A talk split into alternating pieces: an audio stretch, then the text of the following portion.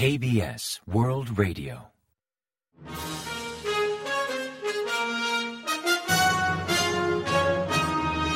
Informativo de KBS World Radio. Bienvenidos un día más al informativo de KBS World Radio. Les habla Javier Castañeda y tras el saludo les avanzamos los principales titulares del día 30 de noviembre. Jun reorganiza la oficina presidencial y crea una secretaría sobre políticas. Un terremoto de magnitud 4 azota a la localidad de Gyeongju. El Banco de Corea congela el tipo de interés en el 3,5%. Producción, consumo e inversiones remiten en octubre.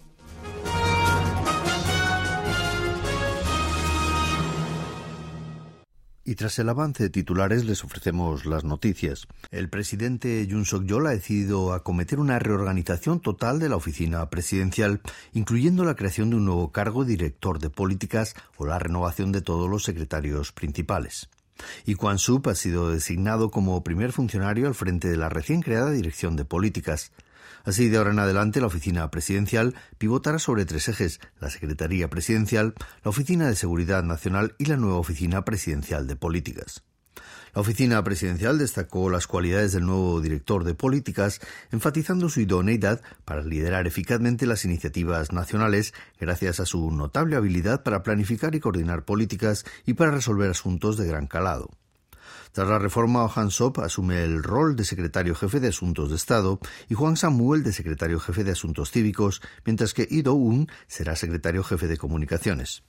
En paralelo, Pak Chun-sop ha sido designado como secretario jefe de Asuntos Económicos y Chang Sang-jung como secretario jefe de Asuntos Sociales. Según anunció la oficina presidencial, el mandato del director de políticas y de los nuevos secretarios comenzará el próximo día 4 de diciembre. Asimismo, se espera una próxima reforma del gabinete para sustituir a los titulares de los principales ministerios antes de las elecciones generales del próximo año.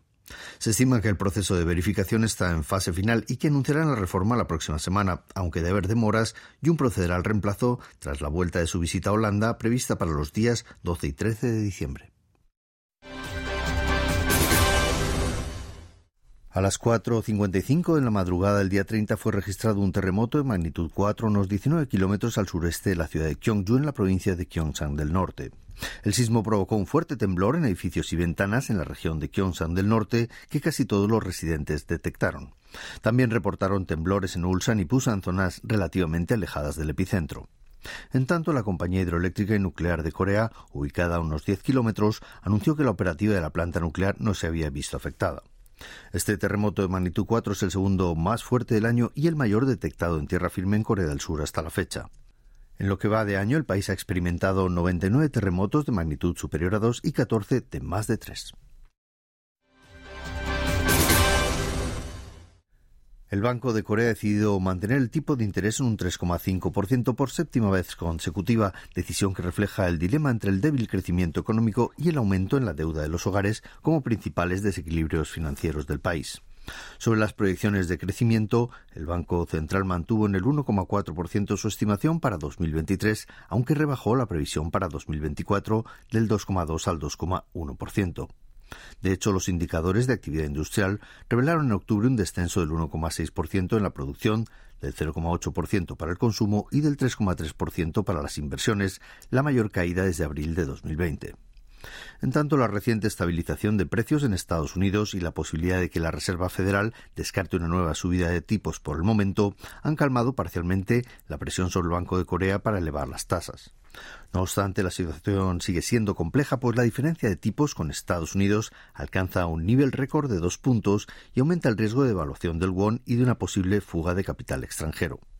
Además, el rápido aumento en la deuda de los hogares desde abril de este año, la inflación por la inestabilidad en los precios del petróleo y conflictos como las recientes guerras complican que el Banco de Corea pueda proceder a una rebaja de tipos. Octubre observó un descenso de indicadores económicos clave como producción industrial, consumo e inversiones.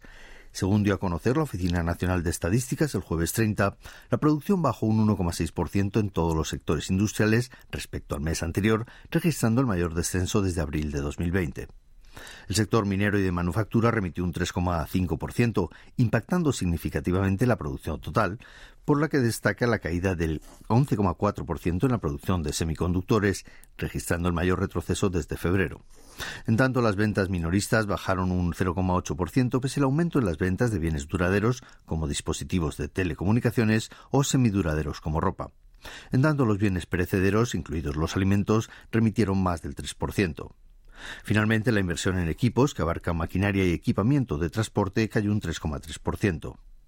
Pese al descenso, el Ministerio de Estrategia y Finanzas afirma que la recuperación económica continúa, aunque con factores preocupantes, destacó la incertidumbre entre las principales economías del mundo y la desaceleración en la construcción o el alto endeudamiento de los hogares a nivel nacional.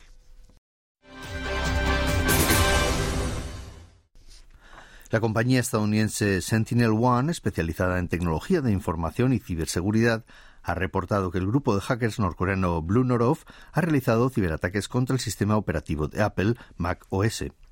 Según publicó La Voz de América el jueves 30, Blue Norov, una subdivisión del conocido grupo de hackers Lazarus, vinculado a la Oficina General de Reconocimiento de Corea del Norte, lanzó dos operaciones de hacking bautizadas como Rust Bucket y Candy Corn para distribuir malware.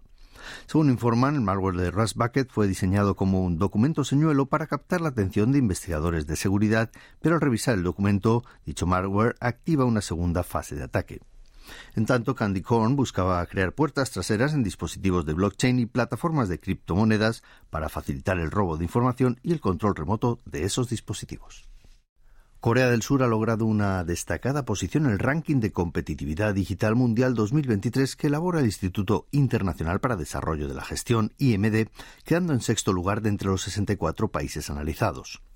Además de subir dos puestos respecto al año anterior, es la mejor posición lograda por Corea del Sur hasta la fecha. En la evaluación por categorías, Corea quedó primera en preparación para el futuro, ámbito donde destaca como líder global. También quedó en décimo puesto en conocimiento y duodécimo en tecnología, mejorando su posición en estos tres ámbitos respecto al año anterior. A nivel global, Estados Unidos lidera el ranking de este año y Países Bajos quedó en segundo puesto, seguidos por Singapur, Dinamarca y Suiza en tercer, cuarto y quinto puesto respectivamente. Y en el contexto asiático, China y Japón figuran por detrás de Corea del Sur en los puestos 19 y 32 respectivamente, mientras que Taiwán y Hong Kong quedaron entre los diez primeros en noveno y décimo puesto. La ciudad de Gyeongju ha puesto en marcha un proyecto experimental para reconstruir una tumba de una princesa de la dinastía Silla de hace aproximadamente 1500 años según las estimaciones. El Instituto Nacional de Investigación de Patrimonio Cultural de Gyeongju llevó a cabo una ceremonia de comienzo del proyecto en Choksem Ruins Excavation Hall el miércoles 29, donde demostró parte del proceso. Concretamente se trata de la tumba número 44, presumiblemente de una infanta o de una princesa de la realeza de Silla. El instituto ha investigado el distrito de Choksem, donde se cree que entre los siglos IV y VI enterraron a varios miembros de la realeza. Tras identificar la ubicación exacta, el instituto ha realizado excavaciones en dicha zona desde 2014 hasta la fecha. El proyecto se realizará en el lugar donde ocupaba la tumba número 44 y busca recrear el proceso de construcción de una tumba típica de Sila, incluyendo la creación del montículo de tierra y la estructura de madera y de piedra. Se prevé que todo el proyecto durará unos dos años. Según indicó un representante del instituto, el proceso de reconstrucción consta de 21 etapas, desde la reconstrucción en sí hasta la ubicación del cuerpo y los bienes funerarios.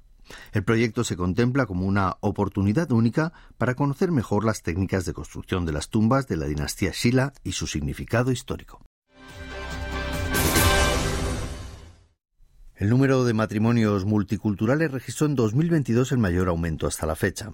Según datos ofrecidos por la Agencia de Estadísticas de Corea el jueves 29, el año pasado hubo 17.428 matrimonios multiculturales en el país, un 25,1% más que en 2021, y el mayor incremento desde que comenzaron a registrarse estadísticas en 2008.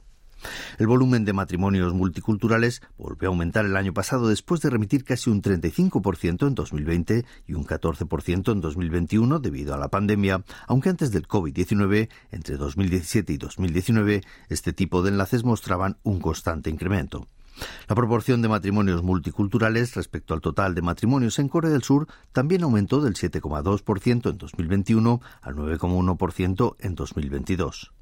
Por otra parte, el número de nacimientos entre las parejas multiculturales remitió un 12,5% respecto al año 2021, hasta situarse en 12.526 bebés.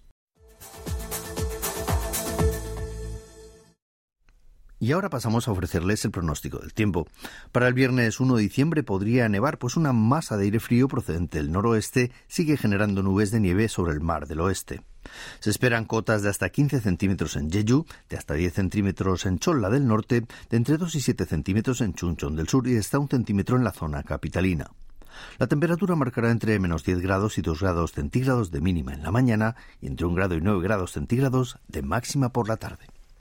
Y a continuación comentamos los resultados del parqué. El mercado bursátil cerró el jueves 30 al alza. El índice general COSPI logró un ascenso del 0,61% hasta finalizar la sesión en 2.535,29 puntos. En tanto, el COSDAC, el parque automatizado, culminó en 831,68 unidades, un 1,12% más que el miércoles. Y en el mercado de divisas, la moneda estadounidense se apreció hasta cotizar a 1.290 wones por dólar, 0,4 unidades más que el último día de operaciones.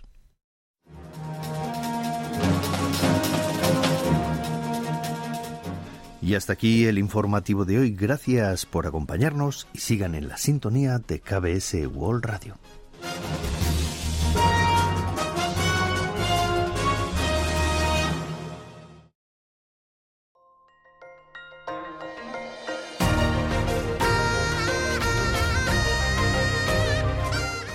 Acaban de escuchar el podcast de KBS World Radio.